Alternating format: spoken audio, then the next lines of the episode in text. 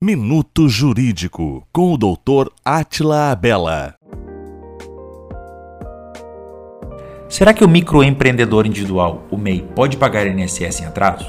Sim, o MEI pode e deve contribuir em atraso, visto que a contribuição é de caráter obrigatório. No entanto, se já se passaram mais de 12 meses que o segurado deixou de recolher as contribuições, o pagamento em atraso não surtirá efeito para a contagem da carência, apenas tempo de contribuição. Atualmente, o INSS só considera contribuições em atraso para carência se o pagamento ocorrer dentro do período da qualidade segurado, e a regra geral é de 12 meses. Para o MEI, a carência é muito importante na hora de se aposentar. Isso porque, para esse tipo de contribuinte, fica garantida apenas a aposentadoria por idade ou os benefícios por incapacidade. Para mais esclarecimentos sobre direito previdenciário, procure um advogado de sua confiança. Minuto Jurídico, com o Dr. Atila Abela.